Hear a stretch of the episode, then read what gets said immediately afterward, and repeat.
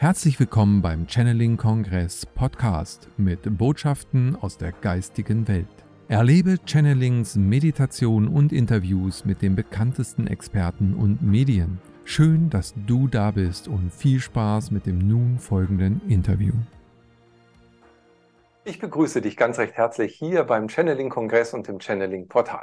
Schön, dass du dich für diese Sendung interessierst und deine Kreativität vielleicht selber schon lebst oder entdecken möchtest. Und um dieses Thema geht es heute und dazu begrüße ich ganz recht herzlich Sabine Solaris. Liebe Sabine, schön, dass du da bist und dass du dir die Zeit nimmst für das Gespräch. Ja, hallo lieber Kai, herzlichen Dank für die tolle Einladung und natürlich auch schön, dass ihr alle eingeschaltet habt, liebe Zuschauer. Ja, sehr gerne. Und äh, du warst ja auch beim letzten Channeling-Kongress dabei und äh, bist selber Coach, du bist Mosaikkünstlerin und Eventmanagerin, bist ja sehr kreativ in deinem Leben schon unterwegs gewesen, ähm, hast selber, gibst du Kurse, bist also auch Seminarleiterin um andere Menschen in diese Kreativität, in diese kreative Phase reinzuführen. Und wir wollen uns ja heute mal mit dem Thema auch Kreativität und eben auch der Anbindung an die geistige Welt äh, auseinandersetzen, wie weit das überhaupt miteinander zu tun hat. Und ja, du bist auch im Kontakt mit der geistigen Welt gekommen. Dein Leben äh, hat sich dahin geführt, dass du heute eben genau das machst und äh, so viele andere Seelen inspirierst äh, selber ja den Weg der Öffnung zu gehen. Wie hat es denn aber bei dir mal begonnen, dass du eben in diesen äh, in diese Richtung gegangen bist? Ja, das kommt natürlich jetzt darauf an, wie weit wir zurückgehen wollen. Ich war ja schon immer ein kreatives Kind. Äh, ich war eher ein Sechser-Schüler in Mathe und Physik und Chemie, dafür immer ein Einser-Schüler in Kunst und technisches Werken und Siebdruck.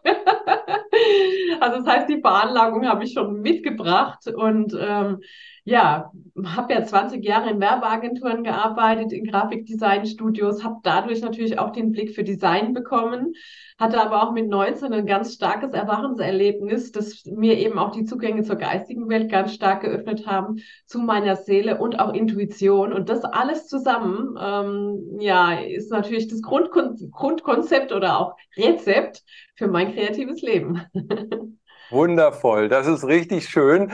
Ja, und dann ist aber irgendwann ja auch noch der Kontakt eben auch mit, den, mit der geistigen Welt entstanden. Also du bist von der Konstitution her, wie du sagtest, grundsätzlich erstmal aktiv und kreativ schon immer gewesen. Und wann hat das so angefangen, dass du gemerkt hast, okay, da gibt's doch noch was anderes, was man vielleicht nicht gleich anfassen kann?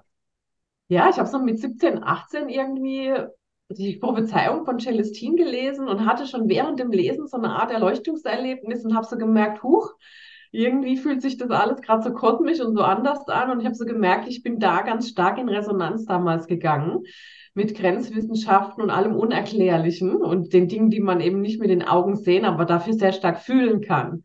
Und ja, dann hatte mein, ähm, mein Ex-Freund, mein damaliger Freund, hatte ein Erleb, also der musste ins Krankenhaus und ich musste ihn dort abholen und habe dann eine ganz, ganz starke Panikattacke im Krankenhaus bekommen. Und ja, das war gar nicht lustig. Das hat mich irgendwie auch mehrere Monate, hat mich das so auf einen ganz seltsamen Weg durch die dunkle Nacht meiner Seele geführt, muss ich sagen. Und ich war dann auf der Suche nach Antworten und ich wusste ja auch ganz genau, ich kann nie mehr in den Krankenhaus gehen, weil ich ja immer diese Angst vor der Angst hatte.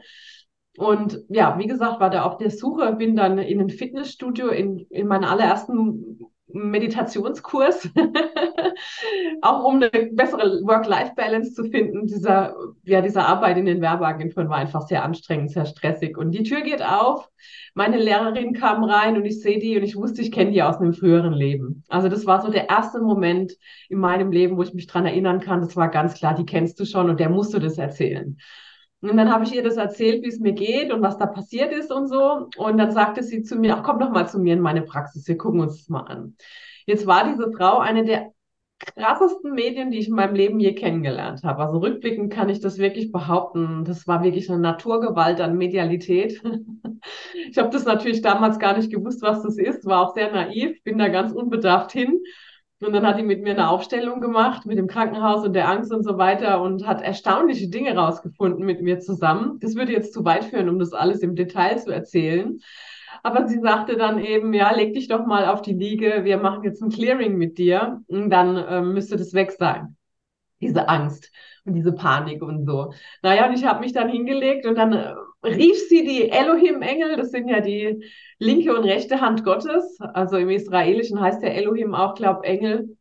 Aber ja, man kann eben auch sagen, es ist die linke und rechte Hand Gottes. Es sind also ganz, ganz hochschwingende Energien, Kraftfelder, zu denen wir Zugang haben. Und es öffnete sich der Raum. Ähm, es war wie, wie Menschen das eben beschreiben, die ein Nahtoderlebnis haben. Ja, ich habe in das Licht geschaut. Ich habe Heerscharen von goldenen Engeln fliegen sehen im Kreis. Ich habe ähm, ja, ich habe die auch singen hören. Allerdings war das, diese Gesänge waren mit nichts zu vergleichen, was wir hier auf der Erde jemals gehört hätten. Es war heilig, also ich habe verstanden, was Heiligkeit ist und plötzlich kam ganz viel Wissen zurück. Also dass ich immer wieder inkarniert bin, dass ich die Erde bestens kenne, dass ich aber auch schon auf anderen Planeten und in anderen Sternensystemen unterwegs war, dass ich ganz viel Wissen mit her, hierher auf die Erde bringe, eine kosmische Seele bin und eben auch mit besonderen Geschenken hier auf die Erde komme, also einer besonderen Energie und dass da was Großes ist, was auf uns schaut und dass es nichts gibt, wofür wir, wovor wir Angst haben müssen.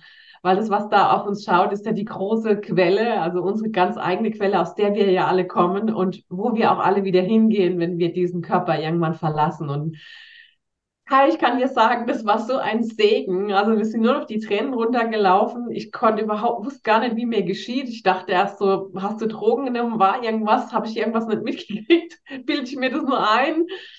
Aber es war tatsächlich Realität und ich durfte hinter den Schleier des Vergessens schauen und der ist seitdem auch nie mehr richtig zugegangen.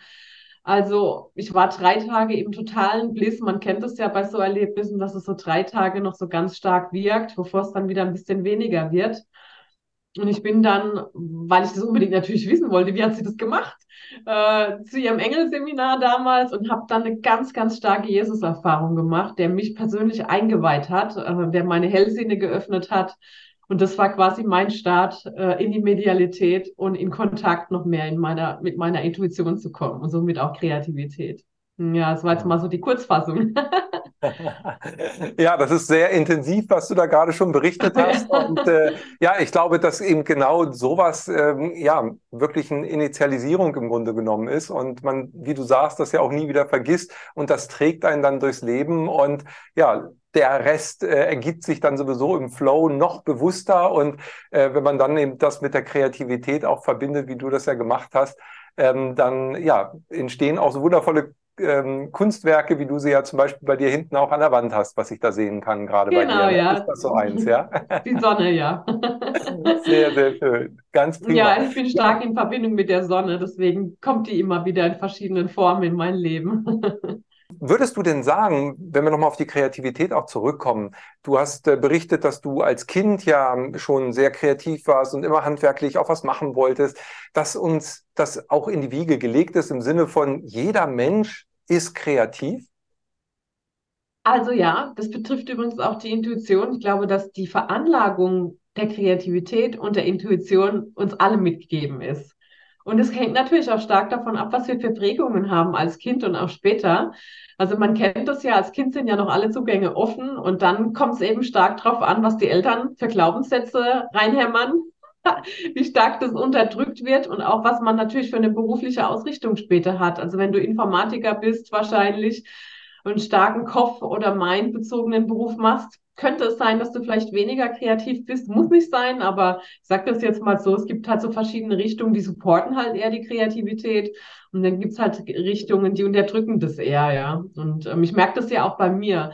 Wenn ich stark beim Events organisieren bin, ist das auch eine Form der Kreativität. Aber ich bin um Welten kreativer, wenn ich mal eine Weile nur in der Anbindung bin. Jeden Morgen meditiere, Sport mache, in der Sonne bade und so und auch reise. Also Reisen inspiriert mich unfassbar. Ich war jetzt gerade in Granada äh, und das siehst du ja überall in der Stadt, Mosaike und Sterne. Und also ich war drei Tage lang im Bliss und komme zurück und habe sofort angefangen, das umzusetzen. Ne? Also Reisen fördert das natürlich auch sehr, je nachdem, mit was für einem Blick man durch das Leben geht und ähm, was man, nach was man auch sucht, ja.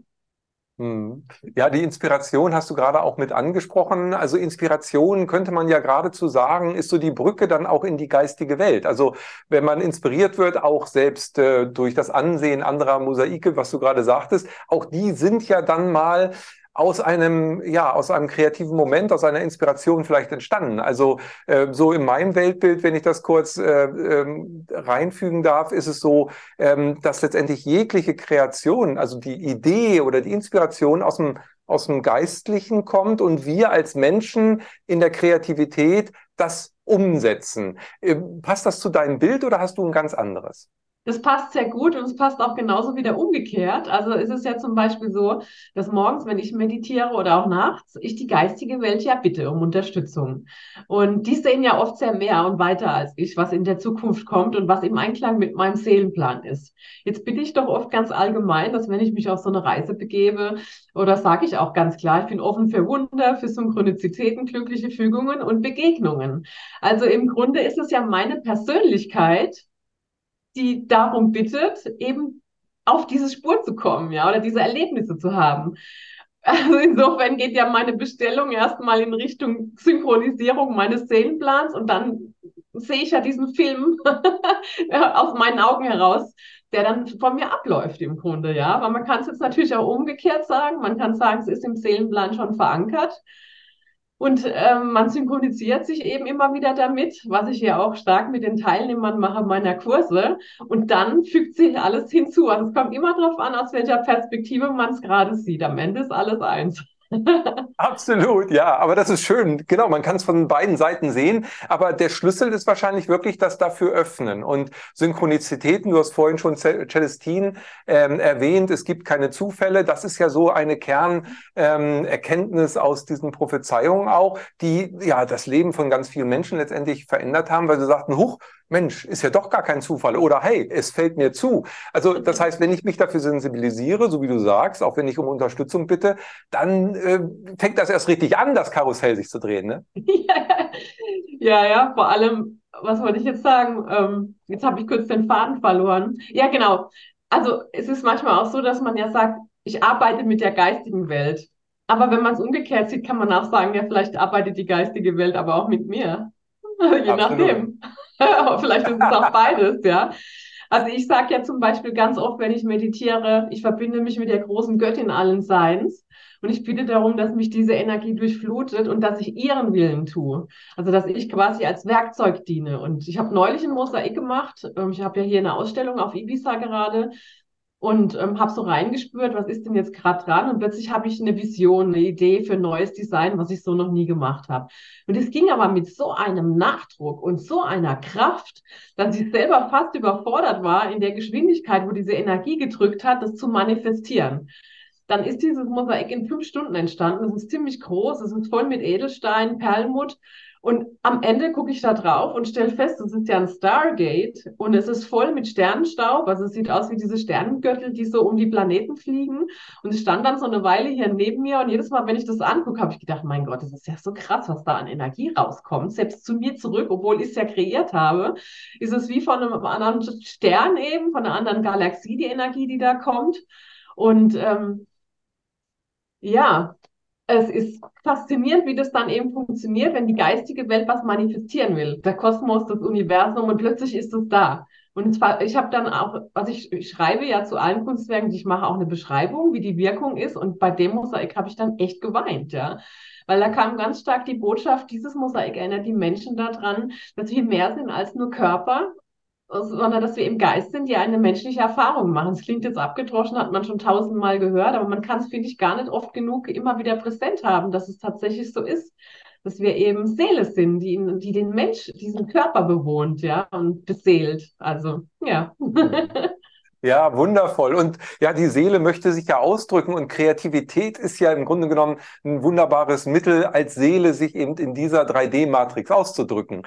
Äh, genau. Äh, wenn ich nochmal auf das Stargate-Mosaik äh, kurz äh, nachfragen darf. Also das ist ja eigentlich für mich so ein Zeichen, da kam mir gleich in den Sinn, letztendlich sind hier ja Energien in einer materiellen Form kodiert, könnte man fast sagen. Das heißt, die Energie trägt ja dieses Mosaik weiter.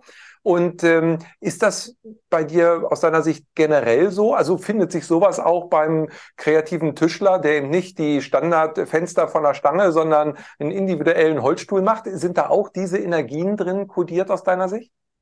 Ja, das Spannende ist ja, dass fast alles, was wir tun und wahrnehmen, ja mit dem eigenen Bewusstsein und mit der Spürigkeit natürlich zu tun hat.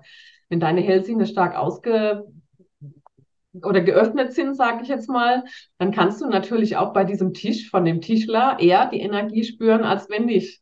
Und ich glaube, das kennt jeder, wenn du einkaufen gehst, ob das jetzt Schuhe oder ein Tisch ist oder Klamotten oder auch wenn du eine Person triffst, hast du ja ein Gefühl dafür, wie fühlt sich das jetzt gerade für mich an? Hat es eine gute Energie? Habe ich eine Resonanz dazu? Will ich lieber davonrennen?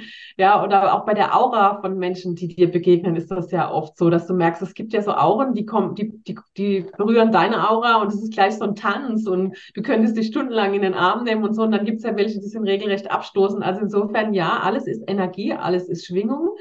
Und alles ist auch aufgeladen mit einer besonderen Energie. Also der Tischler, der den Tisch erstellt, hat ja auch eine Energie. Wenn der schlecht drauf ist und eigentlich keinen Bock mehr hat auf seinen Job, kann ich mir nicht vorstellen, dass der Tisch am Ende die gleiche Ausstrahlung und Brillanz hat, wie wenn der da drin aufgeht, wenn der das liebt. Ja, du merkst es auch, wenn jemand kocht, ob das mit Feinstoffen aufgeladen ist, die dich nähren, die dich aufblühen lassen oder ob du hinterher Bauchschmerzen hast. Ja, also insofern kann ich schon sagen, ja, meiner Meinung nach ist das bei allem gegeben.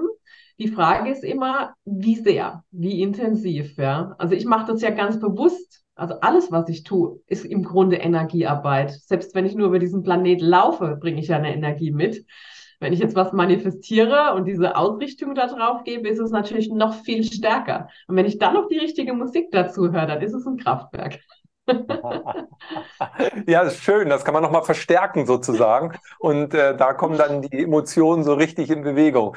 Wenn du dich anbindest äh, und du hast gerade von dem Stargate ja äh, gesprochen, dann kriegst du diese Vision rein. Und wenn du dann aber in dem Prozess der Umsetzung bist, kommen dann weitere Informationen, dass du sich noch entwickelt, sage ich mal, während des Erstellens oder ist das dann vorher schon manifestiert, äh, sozusagen, dass du es dann nur noch nach Bauplan in Häkchen umsetzt? Also es ist tatsächlich so, dass es mich übernimmt. Also so mhm. wie man ja auch beim Tanzen oft sagt, lass dich von der Musik tanzen, so ist es bei mir ein Tanz mit der Kreativität oder mit dem, was von der geistigen Welt gewollt ist, dass ich da eben auch, wie, dass meine Hände geführt werden. Und es kommt jetzt natürlich darauf an, was für ein Mosaik ich mache. Ich habe ja auch zum Beispiel die Medusa. Das ist jetzt ein Mosaik, das habe ich nicht komplett selbst kreiert, aber witzigerweise, ich habe die jetzt ein paar Mal gemacht. Jetzt wird es immer mehr zu meinem. Also auch da verlasse ich die Vorlage und, tue Dinge, die hat noch keiner getan. ähm, aber da ist es am Anfang zumindest so, ähm, dass es noch nach Konzept geht. Bei fast allen anderen Mosaiken ist es so, dass ich eine Vision habe und sobald ich anfange, sofort auf einen anderen Pfad geführt werde und dem dann einfach auch nachgebe und hingebe und dem folge. Ja, und dann bin ich oft selber total überrascht, was da sichtbar wird. Ja. ja, schön. Also im Prozess äh, wirkt das dann alles auch noch. Das ist total klasse. Und äh, wir hatten vorhin, hattest du noch mal über die ähm, Kinder-Jugendsituation ja auch gesprochen bezüglich der Einflüsse. Äh, welche Rolle spielt aus deiner Sicht da das Schul- und Kindergartensystem? Also so Stichwort vorgefertigte Spielzeuge, äh, einengende Lehrpläne, ja. Ähm, ist da noch Platz für Kreativität? Und was macht das mit den Menschen? Hast du beobachtet, so im Umfeld oder auch über die vielen Jahre, die du ja in dem Bereich aktiv bist, dass sich da etwas vielleicht noch schlechter entwickelt hat, als es früher mal war? Oder wie würdest du das äh, sehen? Also ich kann aus eigener Erfahrung berichten, dass im Grunde das Wichtigste, Wichtigste und auch ein großes Geschenk meiner Mutter zum Beispiel war, dass sie mir immer vorm Einschlafen Märchen vorgelesen hat. Also diese Märchenwelt war für mich total präsent. Das habe ich natürlich dann auch mit in den Schlaf genommen. Und jeder, der sich mal mit Hypnose und so beschäftigt hat, weiß ja, dass vor dem Einschlafen die Infos, die du da zu dir nimmst, die Nahrung für deinen Geist sind und dich auch programmieren. Insofern, wenn ich am nächsten Morgen aufgewacht bin, dann war für mich das gar keine Frage, dass man manifestieren und dematerialisieren kann. Für mich war das normal. Und ich habe diese Zugänge halt auch nie verloren, weil meine Eltern mir das auch nie unterdrückt haben. Und dann kamen ja später auch diese äh, tschechischen Märchen dazu, die im Fernsehen kamen, die unendliche Geschichte, das letzte Einhorn. Und das sind ja alles so Dinge, die die Fantasy aufblühen und leben lassen. Und insofern finde ich das wichtig, dass im privaten Zuhause, äh, um diese Zugänge zu fördern, eben auch diese Dinge ähm, angeboten werden dem Kind, ja, wenn es daran Freude und Lust hat. Natürlich nur dann, ja, man kann ja nichts erzwingen. In dem Kindergarten kann ich jetzt nicht behaupten, dass da irgendwas damals bei mir unterdrückt oder gefördert wurde. Das war halt, wie es war. Man hatte seine Spielecken und man konnte sich ja auch aussuchen, mit was man spielt, ob es die Bauklötze oder die Puppen waren oder so. Wir haben auch viel gesungen, wir waren auch viel kreativ im Kindergarten. Das fand ich eigentlich ganz gut. Da ging es eigentlich eher um die Art, wie man mit uns als Mensch umgegangen ist, was ich ganz, ganz gruselig damals fand.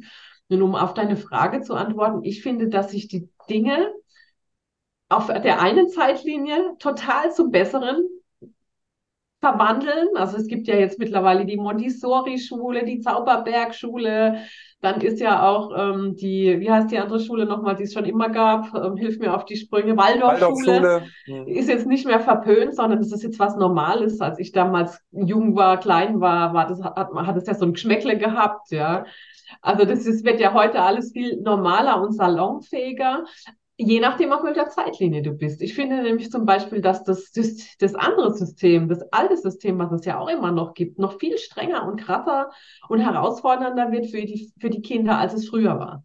Also in was die da reingezwängt werden an, an Anforderungen und Muss und Zwängen und was sie denen alles ins Hirn klopfen, ich finde das brutal. Ich kriege das mit, ich habe ja selbst keine Kinder, aber ich kriege das mit bei Freundinnen von mir, äh, wo die Kinder eigentlich auch eher in der Montessori-Schule besser aufgehoben werden, was die für ein Anforderungsprofil haben, dass sie sogar als Erwachsene sagt, ich komme da kaum mit. Hm. Also ist es, glaube ich, auch eine Frage jeder Mutter und jedes Kindes, für welche Zeitlinie entscheidest du dich im Moment gerade? Und ähm, ja, mein Herz schlägt natürlich für die neue Zeitlinie, für ein gefühlvolleres Schulen. Ja, also es muss ja nicht unbedingt Homeschooling sein, aber dass die Kinder selbst mitentscheiden können, was sind denn die veranlagten Interessen und auch ähm, Gaben, die so ein Kind mitbringt, ja. Also wie gesagt, ich war noch nie ein Mathe-Genie. Für mich war das Folter halt, ja. Und ich musste mir das mit diesen dreischenklichen Dreiecken reinklopfen, habe es bis heute nicht verstanden. das merke ich übrigens auch bei der Kunst, immer wenn ich versuche, zu sehr geometrisch zu werden, also was, wo man was errechnen kann, dann merke ich, fällt mir das unheimlich schwer. Wenn ich einfach mal loslegen kann, dann entsteht einfach sowas wie hier. Schau mal, das hier zum Beispiel. Oh ja, wundervoll. ist auch geometrisch, habe ich aber nur ja. vorgezeichnet. Also da habe ich einfach losgelegt mit dem Stein in der Mitte. Ich hatte einfach Bock, was mit einem Amethyst zu machen. Habe dann zwei Kreise gemacht. Dann habe ich gemerkt, ich habe Lust auf Blüten. Und dann, als die Blüten fertig waren, habe ich die Outlines drumherum gemacht. Dann dachte ich, oh, die Outlines, die kann ich ja eigentlich mit anderen Farben fortführen. Und so ist es entstanden. Ja. Ohne Vorzeichen, ja, wundervoll. ohne Konzept. Und da siehst du, weil wir vorhin über die Perspektiven gesprochen haben. Also ja. das ist, letztendlich ist das ja Geometrie, also Mathematik, aber du ja. bist eben von einer ganz anderen Seite dahin gekommen. Ja. Eben über das äh, im Flow sein, sich führen lassen und gucken, wie die Harmonien sich ergeben, ja. Und, und dann ist eben die Mathematik eigentlich auch eine harmonische äh, Kunst, mit Zahlen umzugehen, aber du kannst das eben auch aus der anderen Ebene heran, heraus betrachten. Finde ich total schönes Beispiel. Und dann ergibt sich plötzlich eine Geometrie, die du hättest nicht berechnen wollen, ähm, aber die jetzt genauso perfekt ist in der, in der Umsetzung, als hätte man sie berechnet. Ja? Ähm, und auf der anderen Seite, und dann kommt wieder das Gefühl natürlich mit rein, wenn man es nur berechnet, hat es dann wahrscheinlich gar nicht die Energie, als wenn man es eben genau so emotional umgesetzt hätte, wie du es jetzt getan hast. Je nachdem, wer du bist. Wenn du natürlich ein Nerd bist, dann ist das für dich vielleicht umwerfend. Absolut, absolut. Deshalb glaube ich auch, dass du mit, mit Mathematik kannst du auch extrem kreativ werden. Also das äh, glaube ich auch. Und das auch mit der richtigen Energie drin. Ja, klar, das geht auch. Also super spannend. Das ist, ja, das was, ist was, was, auch ganz arg spannend ist, ich habe mal in der Energiearbeit plötzlich was gezeigt bekommen. Und zwar, wie sich die archetypischen Bilder der Seele umsetzen in dem, was die Künstler machen. Ich weiß nicht, ob das bei allen Künstlern so ist, aber bei mir ist es definitiv so. Ich arbeite ja zum Beispiel ganz viel mit Perlmutt und die erste große Sonne, die ich je kreiert habe, die ist ja ziemlich monströs, ziemlich groß, ziemlich beeindruckend. Da ist eben ganz viel Perlmutt drin und irgendwie habe ich das plötzlich mal sehen können, dass das wie die Schuppen von einem Drache sind, also von einem Flugdrache, der aber eher aussieht wie eine Schlange. Und dass sich das, dieses archetypische Bild meiner Seele quasi übersetzt hat. Und immer wenn ich jetzt mit Perlmutt arbeite, weiß ich, das ist diese Energie. Also, und so hat eben alles, was ich tue, eine archetypische Entsprechung der Seele, ja. Mhm. Es ist halt ein Geschenk, wenn man da mal dahinter schauen kann. Es ist nicht immer sichtbar und erklärbar, was hat alles einen tieferen Sinn. Und manchmal ist es vermutlich auch mathematisch, ohne dass ich es weiß. Ich setze es dann halt intuitiv um. Ja. Mhm. Ich arbeite ja, ja, auch viel mit der heiligen Geometrie, ja. Also dieses, ja. dieses Stargate ist ja auch, da ist eine Pyramide in der Mitte. Im Grunde steht ja die Pyramide auch für die Manifestation Gottes auf der Erde. Ähm, ja, diese vier, äh, wie sagt man, also es ist ja im Grunde ein Viereck und die vier steht ja auch wieder für die Manifestation. Also es ist schon auch immer die Mathematik mit drin, auch wenn ich jetzt eine, eine Blume des Lebens reinklebe oder so. Ja, also ist alles ein großes Ganzes. Alles ist wichtig. Ja, total schön. Also das, das finde ich auch eben, ja, dieses Künstlerische äh, dann zu verbinden, auch so wie du sagst, gerade mit der heiligen Geometrie, da, das ergibt sich aber auch vom Selbst, so wie ich das bei dir wahrnehme.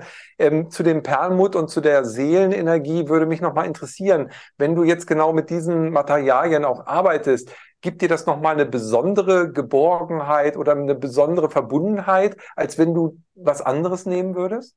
Auf jeden Fall. Also die normale Mosaikkunst oder die herkömmliche ist ja eine der ältesten Kunstformen der Welt. Und damals hat man ja mit Fliesen gearbeitet, was ja heute in Marokko und so immer noch gemacht wird. Fast alle Mosaikkünstler arbeiten ja entweder mit Moranoglas oder mit, mit Ton, also mit Keramik. Ich mache das ja nicht. Ich habe mich für die leichten Materialien entschieden. Und für mich ist das eine unglaubliche Freude, diese Edelsteine in der Hand zu halten oder auch echtes Gold, ja. Also, weil das nährt ja meine Seele. Wenn ich jetzt den ganzen Tag vorm Computer sitze, was ich auch jahrelang gemacht habe, dann nähre ich meine, meinen Geist, meine Seele immer mit diesem viereckigen Bildschirm halt, ja, mit dem, was da passiert. Wenn ich jetzt den ganzen Tag umgeben bin von Edelsteinen und Perlmutt, dann kriege ich ja selber die Wirkweise der Energien oder die Seele dieses Objektes. Damit interagiere ich ja. Und ich liebe das. Ich habe so eine Freude an Schönheit, an Kristallen und Edelsteinen, das kannst du dir nicht vorstellen. Also ich bin entzückt, auch gerade wenn ich am Recherchieren bin. Viele ähm, Milestones meiner Kreativität entstehen auch, wenn ich recherchiere.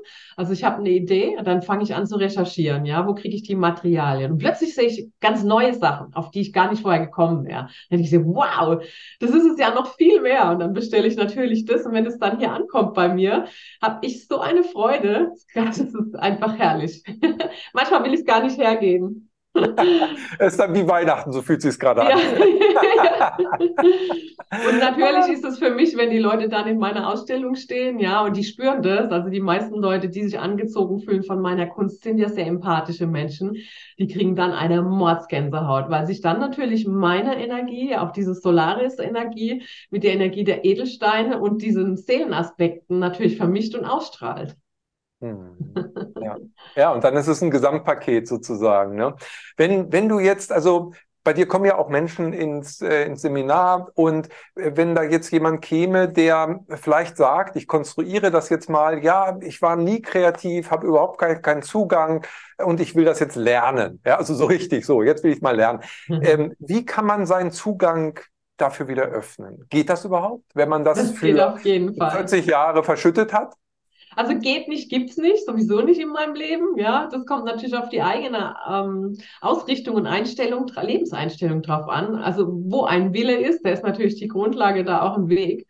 Ich denke, man darf vielleicht nicht so einen hohen eigenen Anspruch dann äh, äh an das erste Ergebnis haben, wobei ich jedes Mal total überrascht bin. Also alle Leute, die meinen Soul-Mosaik-Kurs bis jetzt besucht haben, haben sich selbst übertroffen. Und es hängt natürlich auch damit zusammen, dass ich am Anfang eine Seelenmeditation mache, wo ich die Menschen mit dem kreativsten Teil ihrer Seele verbinde. Ich hatte irgendwann so ein Erleuchtungserlebnis, wo ich verstanden habe, dass Kreativität natürlich aus unserer Seele kommt.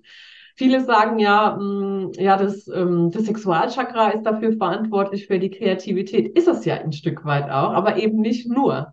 Also zuerst kommt meiner Meinung nach der Impuls aus der Seele und dann kommen die unteren Ebenen dran. Und damit verbinde ich die, die Teilnehmer und Teilnehmerinnen und dann kriegen die eine Vision. Also ich provoziere das auch.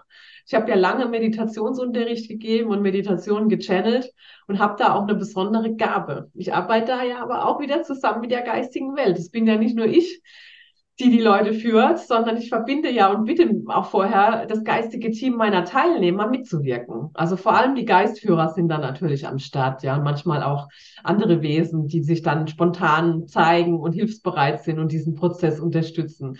Bei meinem letzten Kurs hier im September war einer dabei, der hat noch nie ein Mosaik gemacht.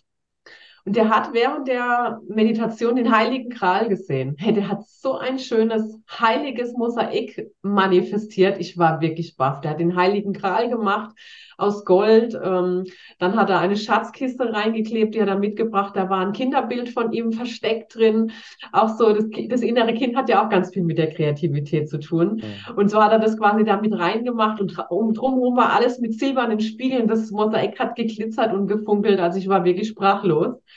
Und ähm, ja, insofern glaube ich schon, dass das bei allen, zumindest bei mir, meinen Teilnehmern hat es bei jedem funktioniert bis jetzt. Schön, ja, das hört sich wirklich gut an. Und ähm, jetzt gibt es ja vielleicht manch einen auch, der sagt so, ja, weil du sagst, die äh, Erwartungen nicht so hoch stecken, ja. Äh, ich will aber, ja, und das muss doch jetzt besonders kreativ werden, sage ich jetzt mal so, ja. Also kann man sich bei diesem Prozess auch selber dann im Weg stehen? Ich glaube schon und ähm, ich unterstütze da natürlich auch oft dabei, weil es auch immer davon, auf, auch, davon abhängt, welche Farben man natürlich nimmt und auch für die Verfugung, Verfugung am Ende. Also ich bin eben der Auffassung oder bei meinem Geschmack, bei meinem Stil ist es eben so, dass man eben nicht mehr als zwei, drei Farben nehmen sollte, sonst wird es oft so matschig. Ja, also man hat dann kaum noch einen Überblick. Und wenn du dann noch eine bunte Fugenfarbe nimmst, ziehst du am Ende nur noch die Fugenfarbe. Das hatte ich auch schon mal das Problem. Und da coache ich und unterstütze natürlich schon auch mit meinem Blick auf, auf dieses Mosaik und lasse das aber auch einfach wieder frei dann. Ja, also es ist nie so, dass ich sage, du musst es so oder so machen, sondern ich gebe einfach nur einen Impuls. Und oft findet derjenige dann eben seinen eigenen ganz kreativen Weg. Ähm, ja, wie gesagt, durch diese Meditation. Und dann ist es ja auch so, ich finde ja immer, dass man den Körper mitnimmt. Also insofern tanzen wir dann auch mit dieser Energie, bevor wir loslegen. Und dann sind Körper, Geist und Seele im Einklang und im Grunde steht dann auch nichts mehr im Weg. Habe ich noch nie erlebt. Hm. Ja, das äh, fühlt sich für mich auch so im Flow an, ja. Also das, was du berichtest und auch mit der Begeisterung, dass du strahlst, ja, äh, das äh, fühle ich eben auch so, wenn ich in diesem kreativen Fluss bin. Das ist für mich so eine, ja, so ein Harmonieraum, wo ich ganz, äh, ja, Werkzeug werde. Also im Grunde genommen Werk Werkzeug, wie du vorhin auch schon sagtest, der Seele, die sich ausdrücken will und und kann dann sozusagen etwas umsetzen, was eben äh, durch mich durchströmen will. Und und das ist einfach, wie soll ich sagen? Das ist so ein, so ein Erholungsprozess auch, ja. Also ja. das ist äh, besser als Wellness im Grunde genommen, weil, weil du ja im Tun bist, auch gerade mit den Händen was zu erschaffen, finde ich immer sehr wertvoll. Ähm, das erdet zum einen und zum anderen bist du aber total angebunden. Also das ist eigentlich genau äh, aus meinem Gefühl heraus das, was, was ja optimal ist, dass man eben gut geerdet ist und trotzdem an die göttliche Urquelle angebunden ist. Nimmst du genau, das ich wollte ja noch, ja, ich wollte dir noch eins sagen zu deiner Frage vorher. Was ich schon ganz oft gemerkt habe, ist, wenn zum Beispiel Glaubenssätze da sind, wie du kannst das nicht oder du bist nicht kreativ genug. Oder ähm, auch so, was ich auch schon mal hatte, ist, dass so die innere Frau so malträtiert wurde, wie die ja auch gerne kreativ wäre. Dann manchmal zeigt sich das dann auch an so einem Kurs und bricht dann auch wie auf. Und das Gruppenenergiefeld trägt es dann aber und das Mosaik macht es dann manchmal auch sichtbar und bringt es auch in die Heilung. Weil es ist ja so, wenn deine Seele sichtbar wird anhand von so einem Mosaik, dann kannst du, also es hat ja, ich kriege richtig selber Gänsehaut, wenn ich drüber rede, es hat ja eine Frequenz und es heilt ja was für dich, ja, weil es ist ja immer wieder ein Einklang mit deinem eigenen Seelenplan bringt. Und wenn es dran ist, da in einem Aspekt, der dich vielleicht behindert hat, in die Heilung zu gehen, dann kannst du das auch nach diesem Kurs immer wieder mit dem Mosaik machen. Also immer, wenn du es anschaust, wenn du damit meditierst und in Kontakt gehst, ich mache dann am Ende auch ein Ritual, der diese Verbindung noch stärkt, profitierst du quasi davon, dass sich diese Grenzen auch auflösen, nachhaltig. Hm. Ja, ja, das finde ich schön. Also diesen Heilungsimpuls da drin auch zu sehen, ähm, ja, ist letztendlich ne, die Seele, die sich zum Ausdruck bringt, die sonst vielleicht sich auch über Krankheit ja zum Ausdruck bringt, im Sinne von, hey, hallo, Achtung, ja, da ist was, bitte mal verändern, mal hingucken, kann sich dann hier nochmal ganz anders eben zum Ausdruck bringen, in einer sehr ja. harmonischen Art. Ne? Genau, ja. ja. Ja, sehr schön. Jetzt, jetzt äh, ja, haben wir das Mosaiken zum einen, aber ähm, dieses Feld, wo jemand kreativ werden kann, haben wir ja ich sag mal, überall im Alltag im Grunde genommen. Ja, ich würde sagen, das geht ja so weit, äh, dass man auch kreativ Fenster putzen könnte. Jetzt, ähm, jetzt äh, kommen wir aber mal zu dem Part, okay, da, da sind so viele Menschen, die vielleicht noch nie davon wussten, dass sie kreativ werden könnten. Ähm, wie, ja, wie zum einen, wie können die sich daran wieder erinnern vielleicht? Äh, oder wie können die ihre Sehnsucht wieder entwickeln? Also für mich war es und ist es auch immer wieder eine Sehnsucht, wenn ich also nicht eine Zeit lang nicht kreativ werden konnte, weil irgendwie der Alltag mich aufgefressen hat und ich da nicht unbedingt gerade kreativ werde, so wie ich das gerne möchte, dann entwickelt sich förmlich so eine Sehnsucht. Hat die dann jeder oder, oder wie ist das, wie nimmst du das wahr? Gibt es Menschen, die wirklich ohne bewusst, will ich mal sagen, kreativ zu sein? Weil letztendlich ist ja jeder irgendwo auch Creator seines eigenen Lebens, aber ja meist doch noch eher unbewusst. Ja, also wenn keine Sehnsucht da ist, dann ist es vielleicht einfach gerade nicht dran. Weil ich finde, die Sehnsucht und die Lust ist natürlich die Grundlage, äh, überhaupt in den kreativen Schaffensprozess zu kommen. Wenn du jetzt zum Beispiel total überarbeitet bist und dir sowieso alles zu viel ist, dann könnte dich sowieso auch zum Beispiel eine Kreativität überfordern. Dann ging es wohl eher darum, mal so entschleunigen und einfach einen Saunagang zu machen oder was auch immer ich glaube, dass es wirklich mit so einem inneren ersten Impuls wieder anfängt, dass da, wie, wie ich schon gesagt habe, diese Sehnsucht da ist, dieses Sehnen danach, kreativ zu werden. Und ähm, ja, ich hatte ja auch schon gesagt, Bewusstsein ist für mich sowieso das A und O. Also es kann schon sein, dass du kreativ bist und dir es gar nicht bewusst ist. Viele Männer sind zum Beispiel exquisite Köche, die würden das wahrscheinlich nie als kreativ bezeichnen und doch ist es kreativ, ja. Also wenn du dein eigenes Gericht zauberst, Gewürze nimmst, die so in keinem Kochbuch stehen, dann ist das für mich auch kreativ, auch wenn es dir nicht bewusst ist, ja. Und ähm, um nochmal vielleicht auf meine Mutter zu kommen. Meine Mutter hat ja früher Bauernmalerei und Hinterglasmalerei gemacht und Makramee und was sie alles gemacht hat, als ich kleines Kind war und hatte ja dann damit aufgehört, viele Jahre.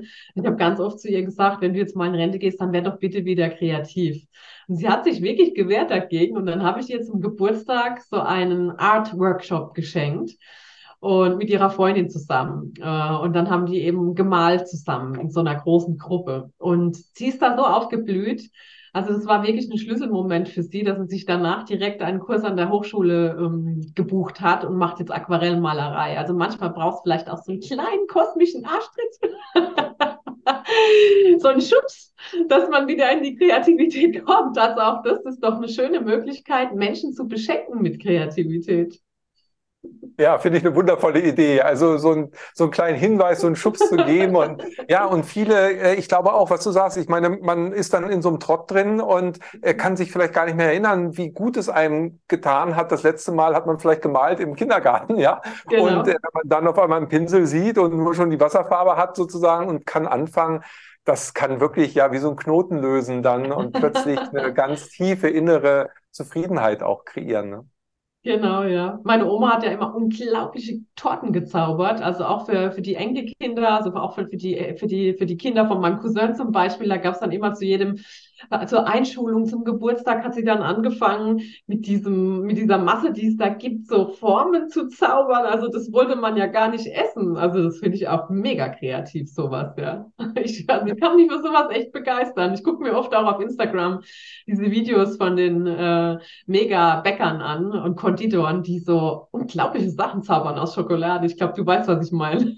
Ja, absolut. Und das Schöne ist, ja, man mag sie gar nicht essen, aber wenn man sie isst, schmeckt es auch noch genial. Also das heißt, da musst du dann ein Foto machen und kannst es dann auch noch essen. Du hast ja gesagt, du bist auch kreativ. Was machst du denn, Kai? Also ich habe früher ähm, viel geschrieben, dann habe ich gemalt, aber jetzt nicht so, dass es jetzt äh, für eine Ausstellung gereicht hätte. Ähm, und ansonsten, ja, habe ich eben im Medienbereich Filme produziert. Und mhm. äh, habe Musikvideos kreiert und äh, habe dann natürlich aber auch eben am Computer sehr früh schon ähm, Cover designt und alles, was dafür so nötig war. Ne? Also für mich war Kreativität immer ein absoluter ähm, Ausgleich äh, zu dem, was sonst noch so im Leben stattfindet. Ja, weil da, da muss ich auch sagen, bin ich absolut abgetaucht in so eine Traumwelt. Ja, also äh, ich habe es nämlich auch so empfunden wie du. Ich war dann im Flow und dann bist du nur mit dieser, mit dieser Idee und aus der Idee kreieren sich dann eben ganz neue Bilder und die versuchst du umzusetzen. Ja, und das, das macht Spaß. Also, also ich wusste als Vierjähriger schon, ich werde Kameramann und, ähm, und war da schon mit meinem Vater kreativ zum Thema, wie wurde ich rangeführt. Also ich finde das auch sehr wichtig, halt äh, mit den Kindern selber kreativ zu werden. Also das haben wir auch mit unseren Kindern gemacht.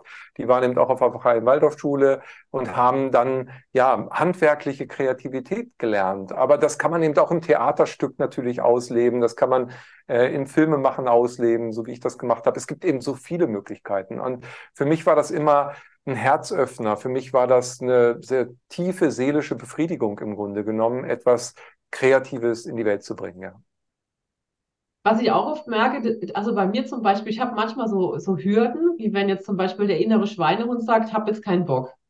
Aber die Kreativität sagt, ich habe so geile Ideen, eigentlich warte ich nur darauf, es umzusetzen. Jetzt kämpfen die so ein bisschen gegeneinander, ja. Das haben ja viele auch, wenn es ums Sport machen zum Beispiel geht, ja, oder eben auch ums Kochen und so, dass der innere Schweinehund da oftmals nicht so will. Und das ist total spannend, äh, auch beim Schreiben und so, wenn du einfach mal loslegst, einfach mal machen, diesen inneren Schweinehund überwinden, hast du plötzlich ein, so ein Hochgefühl, schon allein deswegen, weil du ihn überwunden hast und es lohnt sich wirklich, so einfach mal zu machen. Absolut. Das finde ich so entscheidend. Also wirklich einfach zu machen, auch egal wie das Ergebnis wird. Ich habe ja gesagt, ähm, auch meine Videos, die ersten Videos, mein Gott, Himmel, ja, ich gucke mir die heute doch gerne an, aber das war natürlich eine Katastrophe, ja. Äh, aber, aber der, der Weg, um dahin zu kommen, ja, und sich zu entwickeln, es ist ja auch ein Entwicklungsweg und und das finde ich so wertvoll, weil du da auf diesem Entwicklungsweg eben ja deiner Seele Raum gibst, ja, also sich zu manifestieren, wie du es vorhin auch schon so schön sagtest. Äh, ich finde auch entscheidend machen und nicht Angst zu haben oder zu sagen, ach nee, das ist mir zu aufwendig, lass ich mal lieber, da müsste man ja noch das kaufen. Oder was ich auch von vielen gehört habe, ja, aber das kostet ja viel zu viel Geld. Ja, dann fang eben mit wenig an. Ja, ich habe mir eine Kamera geliehen, ja, so und habe mit einer geliehenen Kamera erstmal gefilmt, weil ich natürlich auch nicht das Geld hatte als 17-Jähriger. So und dann äh, hast du halt den ersten Film gemacht und bist ganz stolz und dann merkst du, okay, da geht noch mehr. Also es ist wirklich auch ein Prozess, finde ich, ja. Und dann gibt es ja auch noch den inneren Kritiker, ne? der ist natürlich auch gemein, weil niemand bewertet dich so hart wie du selber. Also wenn die Leute meine Gedanken anzuhören könnten, die ich selbst habe, wenn ich ein Mosaik anschaue, es wäre mir, glaube ich, selber peinlich. Das muss ich echt sagen. Weil zum einen, natürlich bin ich selbst begeistert und überrascht, was da sichtbar wird. Und ich habe mir das ja selbst beigebracht. Ich habe ja nie einen Mosaikkurs besucht. Ich weiß eigentlich gar nicht, wie das geht. Und zum anderen sehe ich überall Fehler. Also es hätte noch viel perfekter sein können. Ich bin auch Jungfrau-Aszendent, ja, also Krebs-Aszendent Jungfrau. Und der Krebs sagt, boah, geil, ohne Konzept und so einfach drauf losgelegt, sieht voll gut aus. Und die, die Jungfrau sagt dann, aber da hättest du es anders machen können und das würdest du das nächstes Mal anders machen und so. Und je nachdem, wie stark ausgeprägt der innere Kritiker ist und natürlich auch die, die fiesen Glaubenssätze, ähm, muss man das vielleicht abends so einfach mal die plappern lassen und trotzdem weitermachen. Also man darf sich da deswegen nicht einschränken. Absolut. Man das sieht es gar nicht. Ja, na, überhaupt nicht. Nur man selber sieht das natürlich dann so. Das ist klar. Und, man sieht es auch immer wieder. Das kann ich unheimlich gut nachvollziehen. Auf der anderen Seite kann man diesen inneren Kritiker, solange man ihm sozusagen im Zaume hält und er nicht Überhand gewinnt, kann man ihn ja auch nutzen als Triebfeder wirklich Qualifikationen nochmal zu entwickeln ja. und zu gucken, hey, ne, genau. wie kann ich es denn noch besser machen? Also das ja. ist ja auch eine Energie, die man wieder positiv nutzen kann. Und ich glaube auch ein wichtiger Punkt, ich weiß nicht, wie du das siehst, ich habe das zumindest immer wieder mit einfließen lassen, ich habe es eher spielerisch gesehen. Ich, also es, es macht ja Spaß, kreativ zu sein. Das ist ja eine Freude, das ist gelebte Liebe. Und, äh, und wenn ich das halt mache mit meiner vollen Energie, dann ja, dann äh, zählt das Ergebnis gar nicht so dolle als vielmehr der Prozess ja, des, des Erschaffens. Und genau. ähm, und der Rest entsteht dann sowieso. Und dann äh, steht man plötzlich da und sagt, huch, das ist ja super, ne? Was ist das denn geworden? Hätte man vielleicht zu Anfang gar nicht so gedacht, weil ja eben auch das sich weiterentwickelt. Ne? Also, also ich, ich habe das auch ganz oft den Druck rausgenommen, wenn ich ja. kreativ war und habe nie gedacht, das muss jetzt besonders toll sein, weil es in einer Ausstellung sein muss oder wenn ich eine Auftragsbestellung hatte, habe ich oft gedacht, wenn es demjenigen nicht gefällt, ist es mir auch wurscht, weil dann behalte ich es gerade selber und ich verkaufe es sowieso, ja. Und es war auch so. Also, also gut, erstens muss ich natürlich sagen, es hat immer jedem gefallen, aber selbst wenn ich jetzt jemand anders gekauft, es kommt auch immer drauf an, mit welcher Einstellung man es macht, weil Kunst an sich ist ja Geschmackssache. Und selbst wenn es deinen Geschmack nicht trifft, dann vielleicht im nächsten sein. Also da kann man auch mit so einer Lockerheit rangehen. Viele sind ja auch kreativ, ohne dass sie irgendwas verkaufen wollen, sondern wirklich, wie du auch sagst, diesen eigenen Prozess einfach zu haben. Als Gegenpol zu einem vielleicht echt stressigen Alltag oder einem sehr kopflastigen Alltag, ja. Hm. Ja, genau. Und diesen eigenen Prozess, vielleicht können wir da nochmal drauf eingehen, weil das finde ich auch so wesentlich. Vielleicht, du hast vorhin schon von zwei Zeitlinien gesprochen. Würdest du sagen, dass selber in den kreativen Prozess zu kommen uns helfen kann, in der neuen Zeitlinie zurechtzukommen? Auf jeden Fall. Also ich nehme diese neue Zeitlinie, diese neue Ebene als viel femininer wahr ähm, und feminin. Also ich glaube, dass sich viele Frauen auch einfacher tun, in den kreativen Prozess zu kommen, der eben nicht so Kopf- und Gedanken gesteuert ist. Und insofern hilft uns doch, das in dieser Kreativität einzutauchen, auch neue Visionen zu kriegen. Ich muss oft an die unendliche Geschichte denken, ne, wo ja der Atrio sagt, ähm, er muss die Welt vor dem Nichts retten. Weil wenn die Leute keine Ideen mehr haben und keine Kreativität mehr haben, dann ist da nichts mehr. Und insofern gestalten wir doch die Welt mit unserer Fantasie und mit unserer Kreativität. Insofern kann ich diese Frage auf jeden Fall mit Ja beantworten. Das ist sicher sehr förderlich. und natürlich ist es auch so, wenn wir in diesem Raum der Kreativität sind, dann kann die geistige Welt auch viel besser durch uns wirken und uns unterstützen, in, diese neue, in dieses neue Zeitalter zu gehen. Also dass wir die Impulse stärker wahrnehmen, als wenn wir so sehr im Außen abgelenkt sind. Ich habe das übrigens auch oft in der Küche beim Kochen. ja, das, das ist auch schön. so die Impulse kommen. ja, das ist klasse. Aber was du gerade sagtest, eben auch die geistige Welt kann besser noch sich zum Ausdruck bringen. Das heißt, also ja, letztendlich auch, wenn ich mich für Kreativität öffne und mich inspirieren lasse, dann ist das natürlich auch eine Möglichkeit, meine Anbindungskraft an die geistigen Ebenen äh, zu trainieren und zu intensivieren. Ne? Also auch von dieser Ganz Ebene genau. her kann es mich unterstützen. Ne? Ja, ja. Es gibt ja Leute, die können nicht meditieren, die sind dazu zu unruhig, zu ungeduldig. Denen gelingt es dann eben in so einem kreativen Schöpfungsprozess, wo sie ja was am Tun sind, plötzlich in die Anbindung zu kommen. Ja. Aha. Hm. Ja, und dann wird plötzlich das Mosaiken auch zur Meditation. Genau. Gut, meine Mosaike sind ja auch alle rund. Ich mache ja Circle Art, weil ich einfach gerne organische Sachen mag. Und mich zentriert dieses Runde natürlich immer wieder im Zentrum, in der Mitte.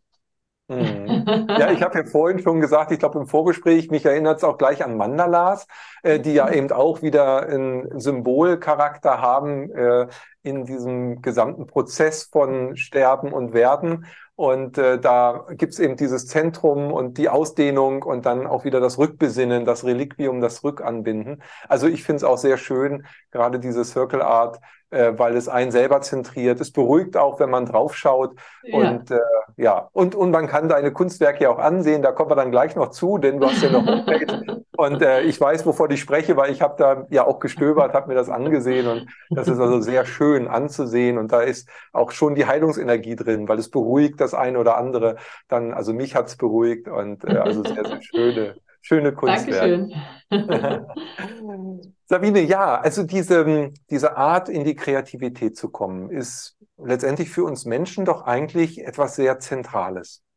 Und ähm, wir haben gerade schon über die neue Zeitlinie gesprochen. Würdest du sagen, dass die auch zunehmend genau von diesem Prozess bestimmt wird? Soll heißen, dass es in der neuen Welt viel mehr, wenn nicht sogar alle Seelen, die da inkarnieren und mit ihrem Bewusstsein wachsen, dass sie automatisch immer noch kreativer werden und dass die Kreativität äh, ein Ausdruck der Seele maßgeblich die neue Zeit auch bestimmen wird?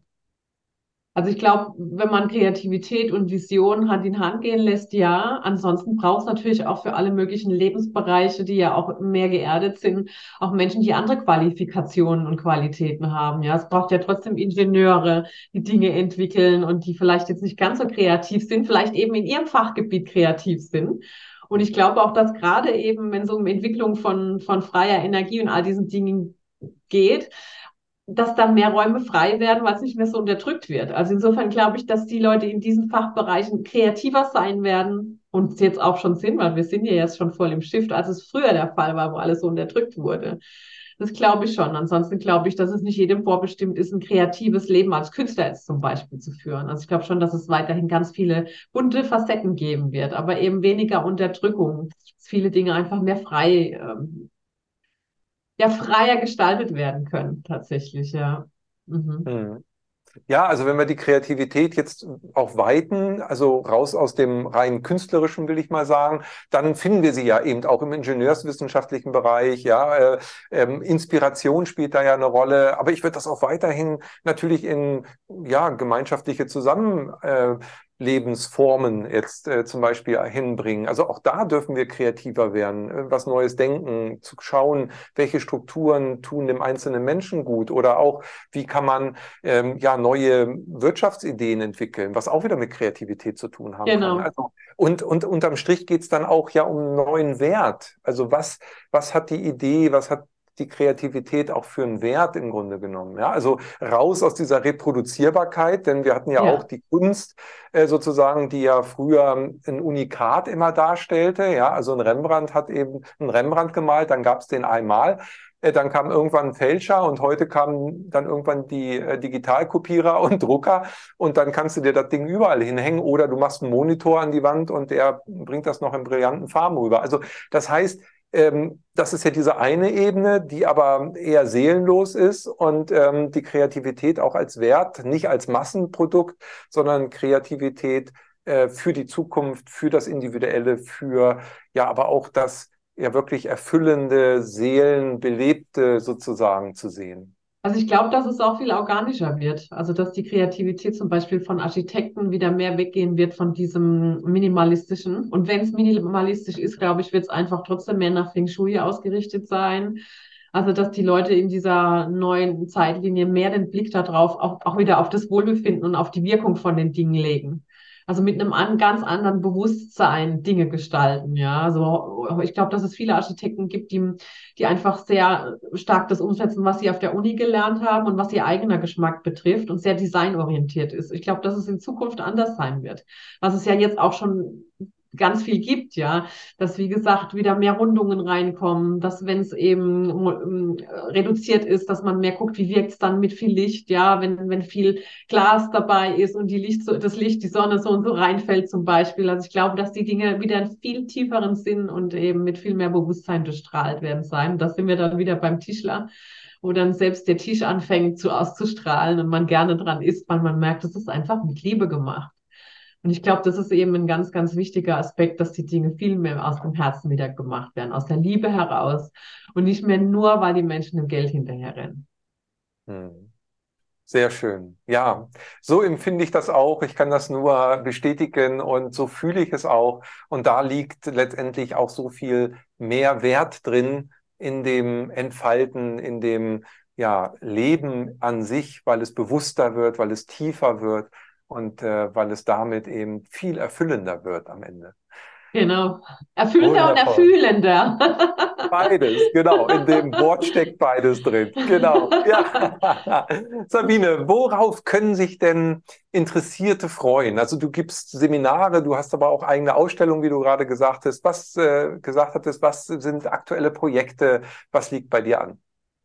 Genau, also aktuell habe ich ja noch eine Ausstellung am Laufen hier in Ibiza, in Ibiza Stadt. Die läuft jetzt noch bis Ende des Monats.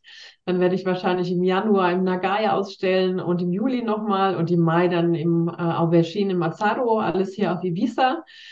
Äh, ja, ich werde Ende Januar meinen ersten Soul-Mosaik-Kurs, äh, Workshop, Wochenend-Workshop hier machen, äh, in, in Südibiza, in einem ganz süßen Hostel, wo man auch übernachten kann, wenn jemand kommen will. Und werde das im April auch nochmal machen. Da ist es vielleicht auch wieder ein bisschen wärmer, wobei wir haben ja jetzt auch 24 Grad. Also wen es auf die Insel ruft, ist herzlich willkommen, seine Seele mit mir sichtbar zu machen.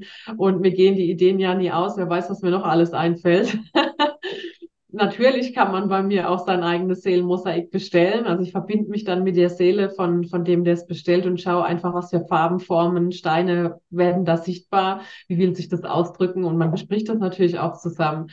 Dann ähm, ja, mache ich das für den, falls es, es gibt ja Leute, die wollen wirklich gar nicht selber an Mosaik machen. Das kann ich auch verstehen. Das ist ja schon auch eine sehr spezielle Kunstform und dann übernehme ich das gerne. Und dann bin ich ja immer noch bei meiner Eventagentur Sonderevent kreativ und ähm, organisiere weiterhin Events. Ich werde im Juni wieder nach Madeira fliegen. Das mache ich ja schon seit Jahren, dass ich dort selbst ähm, Seminare gebe und auch organisiere. Und diesmal wieder mit Katharina Roland, der Filmemacherin von dem Film Wake to Paradise ähm, machen wir eben auch eine Reise ins Erwachen und auch mit dem Cyrannus von Staden, Empower Yourself, äh, machen wir ein schönes Seminar. Da werde ich auf jeden Fall dabei sein und da kann man mit mir Delfin- und Whale-Watching machen und in den Zauberwald gehen.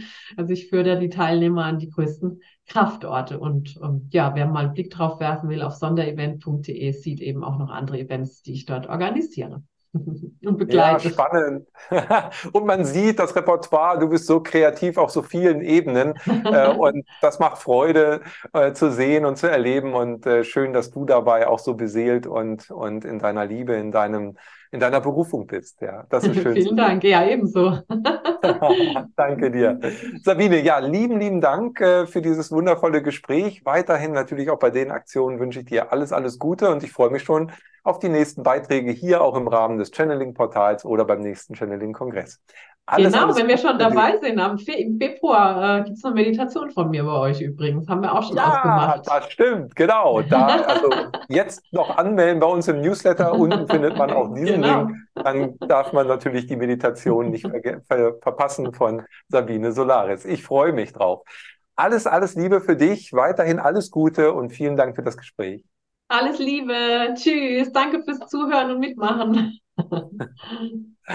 Ja, und ich danke auch dir natürlich fürs Zuhören und Mitmachen und werde jetzt doch gleich mal kreativ. Wir haben gesehen, es kann inspirieren, es kann wirklich einem so viel Freude machen.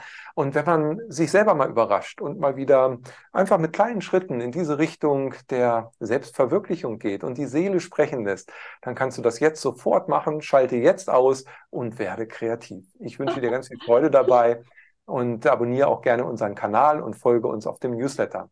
Wenn du weitere Inspirationen auch von Sabine wünschst, dann findest du alle Links natürlich hier unten. Bis dahin alles Liebe, Ade. Wir hoffen, diese Podcast-Folge hat dir gefallen und du konntest wichtige Impulse für dich aufnehmen.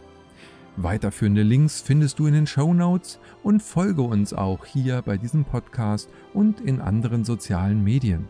Trage dich jetzt gerne auch kostenfrei in unseren Newsletter unter www.channeling-kongress.de ein. So bekommst du immer die aktuellsten Neuigkeiten, verpasst keine Folge mehr und hast Zugriff auf viele, viele weitere Channelings, Vorträge und Interviews. Wir freuen uns, dass du da bist. Alles Gute.